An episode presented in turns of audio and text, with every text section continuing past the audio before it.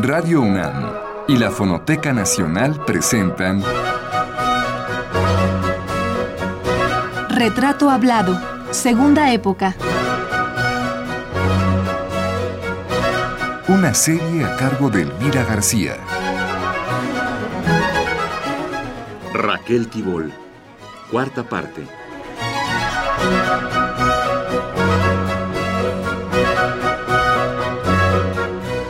Dijimos la semana pasada, Raquel Tibol decide quedarse definitivamente en México, pero retorna a Argentina para raptar a su hija Nora. La trae finalmente consigo y ya en nuestro país, Raquel desempeña labores diversas. La principal y que le da el sustento diario era su empleo en el Deportivo Israelita. A la par, escribe para el suplemento México en la Cultura, que dirigía el periodista Fernando Benítez desde 1949 y que vivió su primera época en el diario Novedades hasta 1961. Para 1962, Raquel, quien desde 1961 se había naturalizado mexicana, realizó el trabajo de secretaria de redacción de la revista Política, cargo que desempeñó hasta 1967. Desde 1955 había comenzado a colaborar en Radio UNAM. Luego vendría otra etapa radiofónica en esta emisora universitaria, etapa en la que Raquel Tibol creó y condujo el programa Museos en el Aire. En cuanto a la escritura de libros, para finales de los años 60, Raquel contaba con los siguientes. 20 años del taller de gráfica popular, Arturo Estrada y sus caminos en el arte mexicano y Memoria gráfica de la obra de Siqueiros, volumen este que inaugura la saga sobre este artista y militante político. Pero hubo otro gran muralista que atrajo su atención y mereció una serie importante de libros. Se trata de José Clemente Orozco. ¿Y qué decir del caso de Frida Kahlo, a quien Raquel llegó a conocer tanto o más profundamente como a Diego Rivera?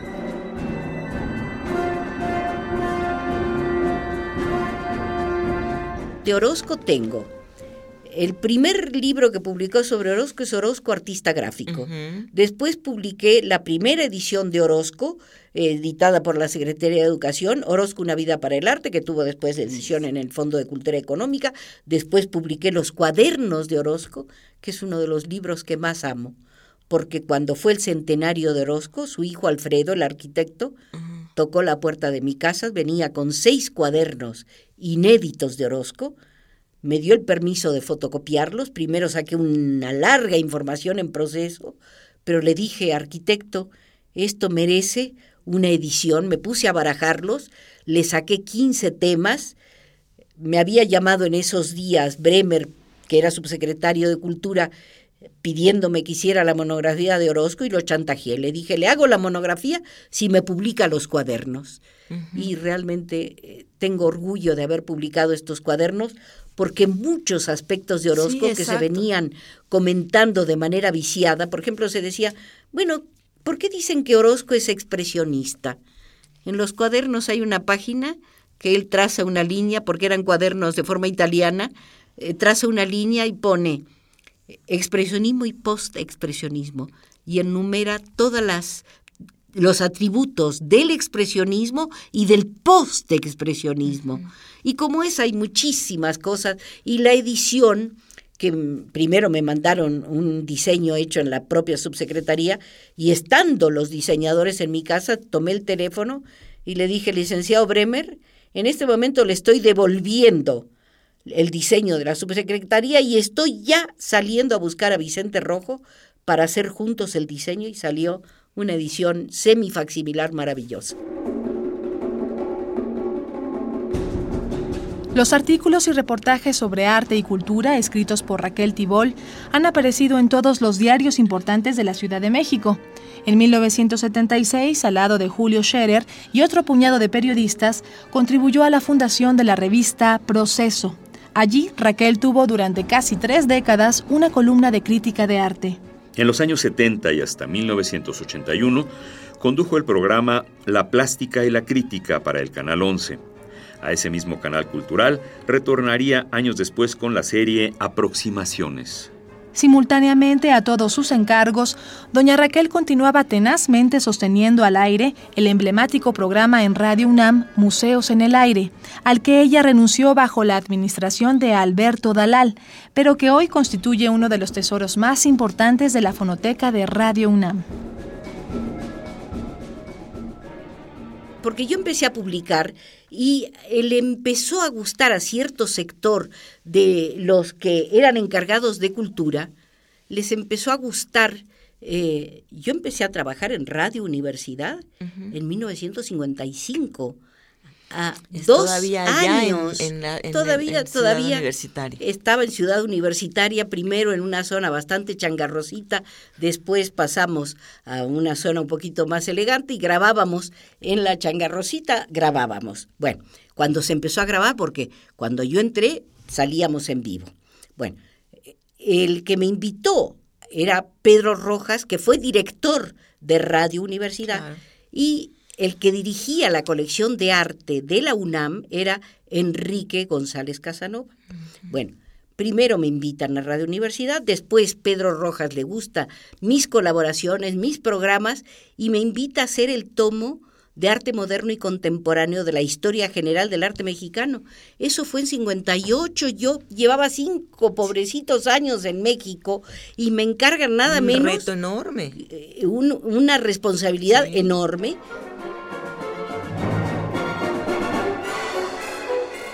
y yo inauguro un estilo de periodismo eh, que no se hacía en México.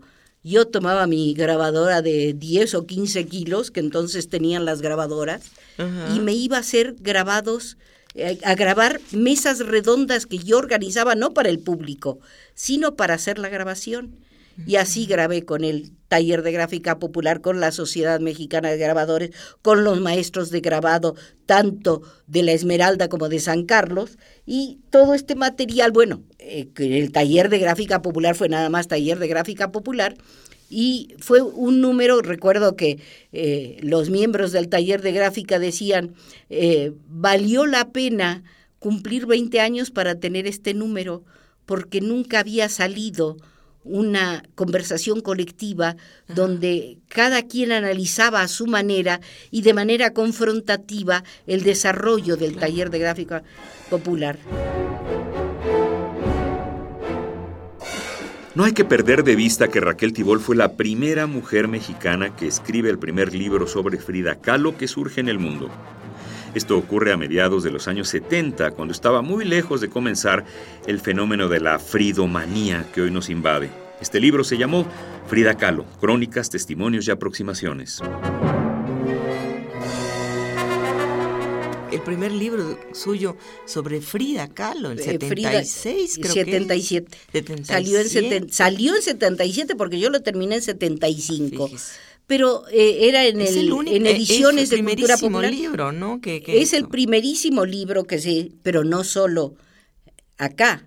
Se hizo la traducción al alemán y fue el primer libro sobre Frida que circuló en Europa en 1980, porque la monografía de Hayden Herrera sale en 83, mi segundo libro sobre Frida, Frida Kahlo, una vida abierta, sale en 83, de modo que ese libro de 80 tuvo un pegue tremendo en Europa, porque a mi editora, que era una editorial pequeñita, que editaba eh, libros de izquierda heterodoxos, ¿verdad? Y entonces tomó como heterodoxa la figura de Frida, que es justo tomarla dentro de la izquierda heterodoxa, porque siempre se dice, por el retrato que hizo de Stalin y de Marx, en verdad la única simpatía real política de Frida, de su propio corazoncito, de su propia inteligencia, fue con los anarquistas.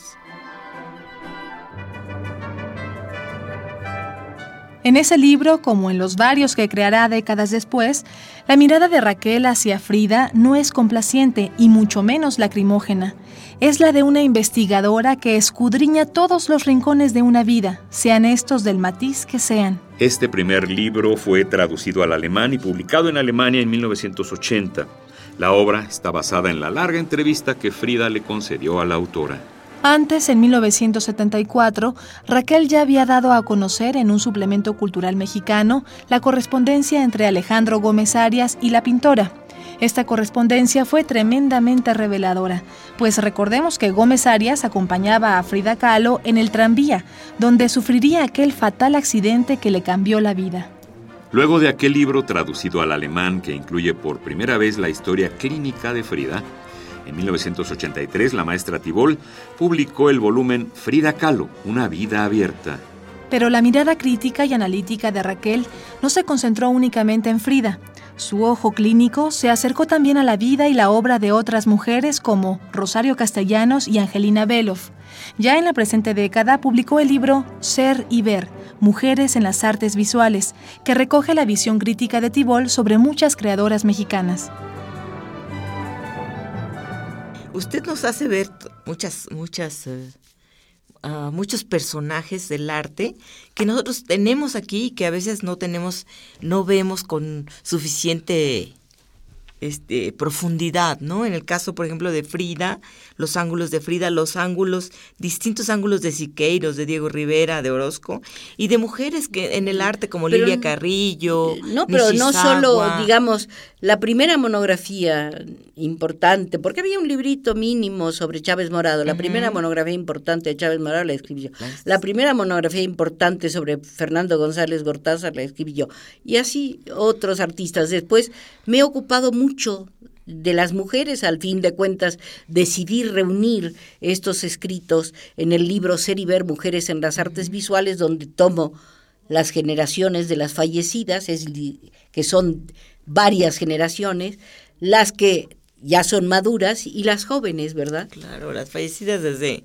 Lola Álvarez Bravo, desde, O antes, ¿no? Como, como se dice popularmente, desde endenantes. Desde endenantes. ¿Por qué? Porque tomo a una gran etnóloga alemana, eh, Caecilia Seller-Sachs, no sé si en alemán se dice Cecilia o Caecilia. Bueno, esta señora Seller-Sachs, que fue esposa de Seller, del famoso arqueólogo y antropólogo, ella era una eminente arqueóloga, antropóloga y fotógrafa. Y yo la tomé por el lado de la fotografía, porque la vi expuesta en eh, los salones de la Biblioteca México y me fui de espaldas, que a, fines del siglo XIX y principios del XX, recorriendo las zonas arqueológicas de México y los paisajes más agrestes mexicanos, esta mujer que llegó en la Biblioteca Central de Berlín, la iberoamericana, guarda 23 mil negativos de la señora Seller Sachs, que además fue una ponente en grandes congresos de americanistas, de modo que escribir sobre ella para mí fue un lujo. Raquel Tibol también se interesó por la danza contemporánea. Ya desde sus años juveniles en Buenos Aires, manifestó atracción por el movimiento dancístico, pero en México lo concretó al acercarse a la bailarina y coreógrafa Guillermina Bravo, fundadora del Ballet Nacional. En 1981, Tibol publicó el libro Pasos en la Danza Mexicana. Luego continuó escribiendo sobre la materia que mejor domina, las artes plásticas. En ese terreno ha escrito volúmenes dedicados al trabajo creativo de Hermenegildo Bustos, de José Chávez Morado, de Pedro Cervantes, de Fernando González Gortázar y de Luis Nishizawa, entre otros. Cuéntenos cuál es el proceso de sus libros. Digo, son muchos, digo, no, quisiera enumerarlos, porque bueno, no, no, podría, no nos daría el tiempo para que nos contara la historia de cada uno. Sí. Pero ¿Qué, qué, qué hay primero? Me imagino que primero, pues, un interés por el personaje. Después, ¿cuánto tiempo se lleva usted en la investigación? La que la investigación requiera. La que la investigación requiera. Nunca me pongo plazo final. Eh, el tiempo, si como le he dicho, me gusta entregar eh, de acuerdo al compromiso firmado con las editoriales, otra cuestión es mis tiempos de producción. Yo a la investigación le dedico un tiempo muy importante, porque si uno tiene su esquema cronológico y temático bien resuelto, resuelto el esquema, ya lo demás es escritura. A mí cuando me hacen el cuento del papel en blanco no entiendo qué es eso. No puede haber papel en blanco, sobre todo en la cuestión de historia y crítica de arte. No puede haber papel en blanco porque lo primero es el cerebro en blanco. El cerebro está en blanco mientras no investiga y mientras no resuelve su esquema principal, su índice básico, que seguramente en el trabajo lo modifica. Pero lo primero es el cerebro en blanco. Claro, sí, porque esto que dice usted del cerebro en blanco es, importante, porque usted, leía yo que usted dice que llega a los, tanto a los países como a los temas en blanco, que le gusta llegar así, no prejuiciada. Claro, no, no, no me importa, es decir, es más, yo leo y leo y leo antes de definir mi eh, esquema para no repetir lo ya dicho.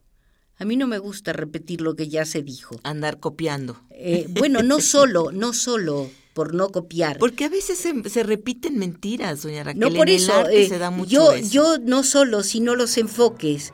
Es decir, tengo que, eh, digamos, alimentar mi espíritu crítico sabiendo lo que no debo repetir de lo ya escrito.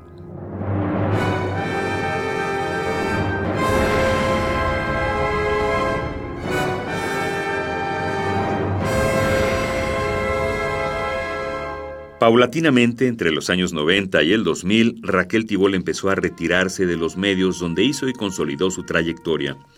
Dejó la revista Proceso, dejó Radio UNAM y el Canal 11, pero continuó ejerciendo como curadora independiente para magnas exposiciones. Asimismo, hasta hoy sigue siendo invitada como jurado de premios nacionales e internacionales. Vamos a hablar un poquito y rápidamente de la crítica.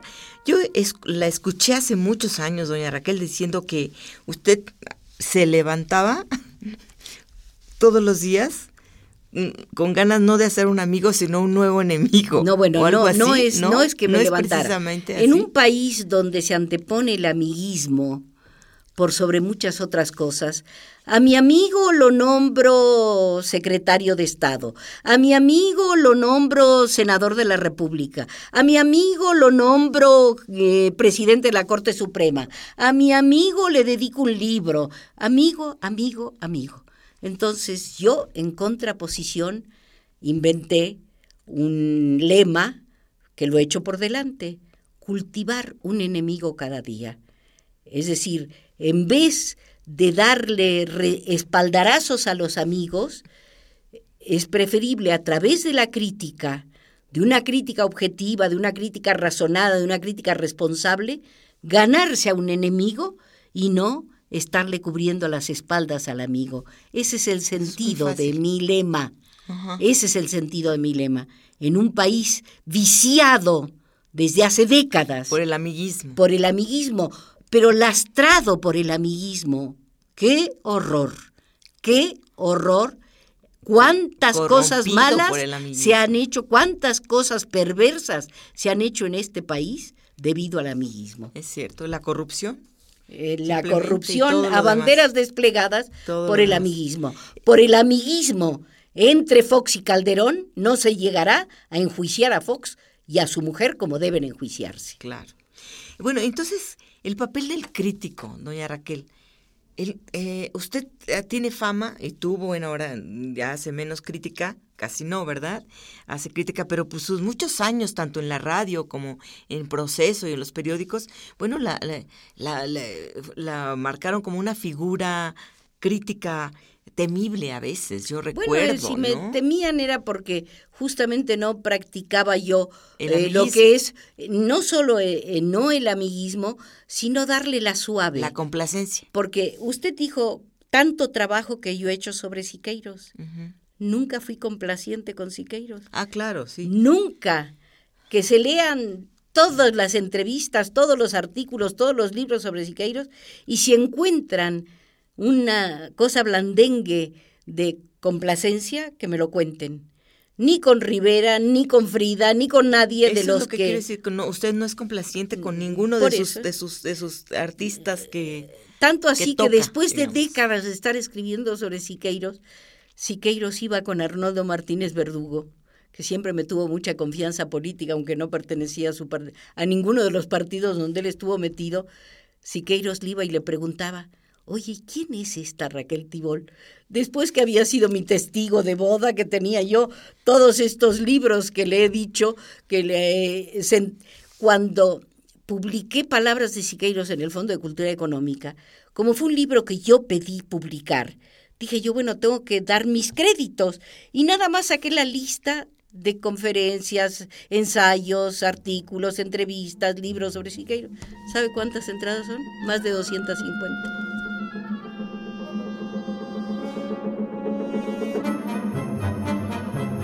Raquel Tibol, como crítica de arte, buscó no ser complaciente con los sujetos de su análisis.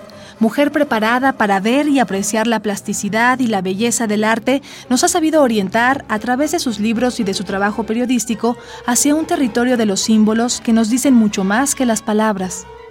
En un pasaje del libro sobre el escultor Pedro Cervantes, Raquel Tibol escribió, la belleza se convierte en palabra engañosa cuando se pretende idealizar la relatividad de su origen. Los materiales para producir belleza han roto el cerco de un catálogo exclusivista y discriminatorio. La actividad creadora no trata de producir belleza en un sentido tradicional o estereotipado. Cíclicamente aparecen en el irrepetido desarrollo del arte periodos de negación, de destrucción, de fobias. Después se emprenden caminos de eternos retornos, no para repetir historias, sino para rescatar, asimilar, sintetizar. La imaginación vuela y evoluciona. Los tiempos cambian y con ello la razón de ser del arte. Un crítico a veces le hace mucho daño a, un artista. No, yo no le he hecho daño. No. no, no, no, voy a decir en qué sentido. Yo conozco artistas que han sido elevados hasta el máximo por, Ahí vengo yo y, la le, crítica. Y, le, pico el globo. Eh, sí, ándele, usted, usted es la que se encarga de picar el globo. Pero sí, hemos visto el caso de, artistas hechos por una crítica. Sí, sí, sí. Eh, y a la hora del análisis serio. Bueno, yo, por ejemplo, al último que creo que le piqué el globo en serio y con toda seriedad, es al tan exaltado Gabriel Orozco, que fue a quien yo empujé las primeras, los eh, primeros respaldos de carácter internacional, yo se los di a Gabriel Orozco. Pero cuando comenzó a ser un factor de mercado, no solo de mercado monetario, sino de mercado político en México, cuando Sari Bermúdez lo traía y lo llevaba de la seca a la meca como figura emblemática, dije yo, es hora de picarle el globo. Se lo piqué a fondo. Y hay varios más que están que han sido picados eh, por, la aguja. No me no me arrepiento de doña Raquel. No me arrepiento. Se lo merecían.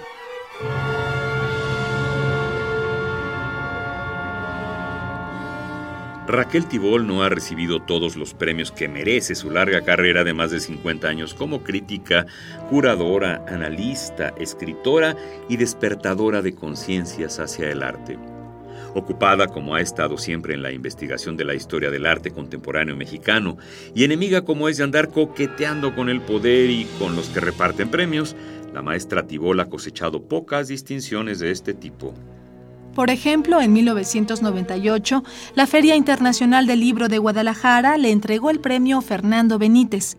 En el año 2006 se le otorgó la presea Luis Cardosa y Aragón. La Universidad Nacional Autónoma de México también le ha hecho algunos reconocimientos, pero el más importante de todos es el que recientemente llevó a cabo la Universidad Autónoma Metropolitana, otorgándole el grado de doctor honoris causa.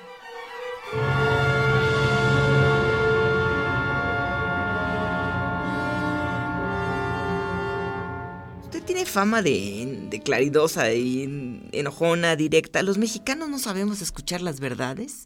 Estamos acostumbrados a que nos digan cosas bonitas, nos soben el, la espalda. Bueno, depende. Yo he levantado a veces polémicas y he encontrado quien me siguiera el tono, el tono polémico. A mí me gusta mucho polemizar. ¿Por qué me gusta polemizar? No por enojona, sino que no en yo me sentí feliz cuando llegué a Holanda y en una de las ciudades universitarias de Holanda, y eso le estoy hablando de 1980, mm. había una cátedra de polemología. Ah, qué bonito. En México, yo creo que antes se mueren.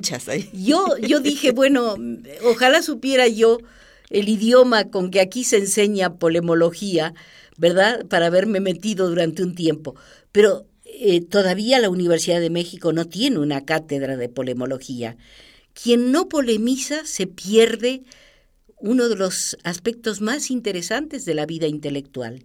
La vida intelectual debe pasar por el sedazo de la polémica para entrar en los terrenos de un entendimiento más profundo. Así es. ¿Qué libro le faltaría, de qué eh, artista le, le faltaría escribir? o investigar. y quizás de, de, muchos, quizás de muchos. ¿Sabe cuál sería un terreno eh, en los nuevos intereses que muchos de ellos son intereses eh, no demasiado legítimos porque son demasiado imitativos de lo que ocurre, sobre todo en Estados Unidos. Eh, toda esta cuestión del arte derivado del Internet y de la digitalización y de todo eso Todavía no he encontrado en México, fuera de este joven que anda viviendo en Canadá, que hace estas combinaciones lumínicas realmente de carácter interesante, no he encontrado voces muy propias. Son demasiado imitativas todavía, aunque lo que sí encuentro en las nuevas generaciones de artistas es que eh, son bastante analíticos son mm, eh, más perspicaces en algunos aspectos, pero terminan haciendo un arte imitando monitos de Walt Disney. Ay. Sí, que qué pena. No, no, no, eso, eso, perdóneme, en ese lenguaje no entro. No queremos concluir este retrato hablado de Raquel Tibol sin mencionar que a lo largo de su vida en el arte, las paredes del departamento donde ella habita se han ido cubriendo con algunas hermosas obras que algunos artistas le han obsequiado o que ella misma ha adquirido. Ese conjunto empezó a ser exhibido durante un festival cervantino, luego se mostró en el Museo de la Estampa y ahora continúa viajando por distintas ciudades del país para pronto retornar a su dueña. Doña Raquel no ha estado interesada en hacer dinero, ni en tener un puesto en ninguna oficina gubernamental, ni menos en contar con una base laboral en sitio alguno.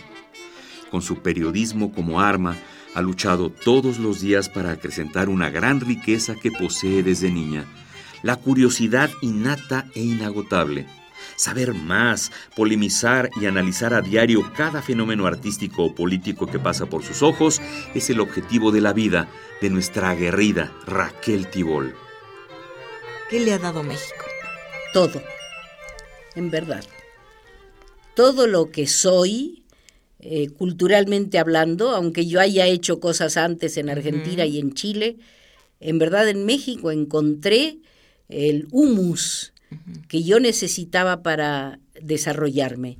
Y México me lo ha dado generosamente, pero no todo México, porque seguramente el México calderónico no es donde yo podré transitar o seguir transitando en los pocos años que me faltan, pero es en el México progresista, en el México avanzado, en el México crítico, en el México que revisa sus raíces y su historia, a ese México le debo todo. Claro. ¿Y volvería o piensa volver a Argentina? ¿Le gustaría pasar sus últimos años Nada más queda, no, no, Para mis últimos años serán en México, que no es mi patria adoptiva, es, creo, mi patria. Claro que sí. ¿Y cómo, cuál es como ser humano, doña Raquel, y como periodista su mejor obra? La que vendrá mañana. ¿Y cómo quiere que la recuerden sus amigos y sus enemigos? Bueno, enemigos que sigan siendo enemigos hasta que yo me esfume en el tiempo. Eh, y los amigos que me recuerden como lo que soy, que no me pongan virtudes que no tengo ni pecados que no he cometido. Claro. Y usted que es tan organizada y que a lo mejor una semana antes, este, que entrega las cosas con mucha anticipación, a lo mejor ha pensado en su epitafio.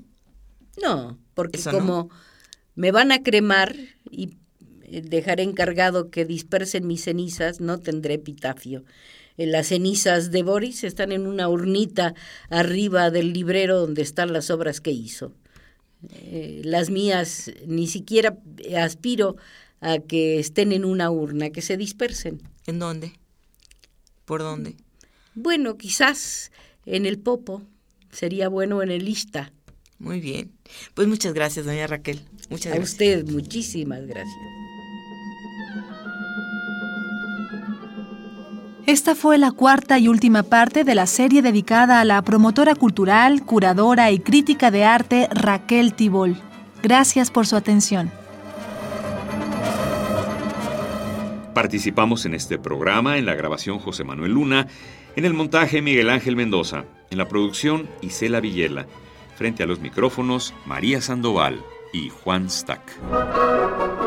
Radio UNAM y la Fonoteca Nacional presentaron Retrato Hablado, Segunda Época.